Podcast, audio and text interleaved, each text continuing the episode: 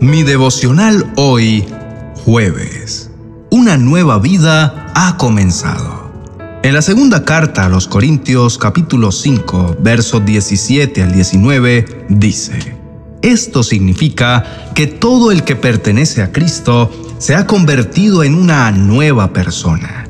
La vida antigua ha pasado, una nueva vida ha comenzado. Todo esto es un regalo de Dios quien nos trajo de vuelta a sí mismo por medio de Cristo. Y Dios nos ha dado la tarea de reconciliar a la gente con Él, pues Dios estaba en Cristo reconciliando al mundo consigo mismo, no tomando más en cuenta el pecado de la gente, y nos dio a nosotros este maravilloso mensaje de reconciliación.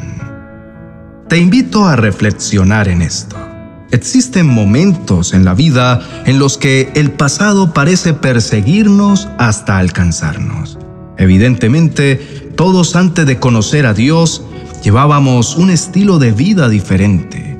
Para algunos, el pasado representa una vida llena de tristeza, quizá experiencias dolorosas en donde alguien nos causó daño e hirió nuestro corazón, pero también recuerdo de errores cometidos que en muchas ocasiones el enemigo los trae a nuestra mente para llenarnos de culpabilidad e impedirnos avanzar hacia lo que Dios ha preparado para cada uno de nosotros.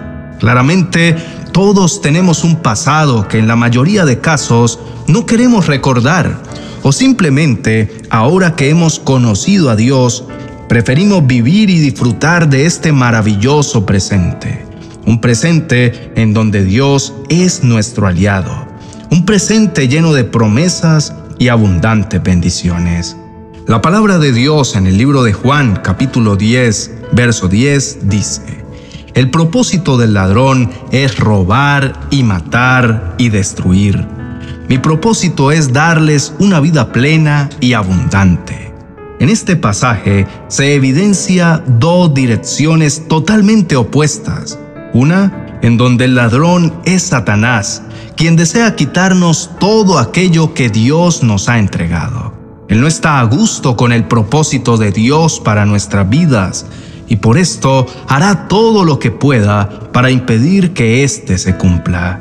Sin embargo, esto no debe alarmarnos y mucho menos preocuparnos, pues el enemigo jamás podrá tocar nuestra vida Dios mismo prometió que ningún arma forjada en nuestra contra prosperaría. Sin embargo, aunque el enemigo no pueda tocarnos, Él posee una estrategia por medio de la cual desea estancarnos, y es empezar a sembrar en nuestra mente pensamientos contrarios a la verdad de Dios, y así poco a poco debilitarnos.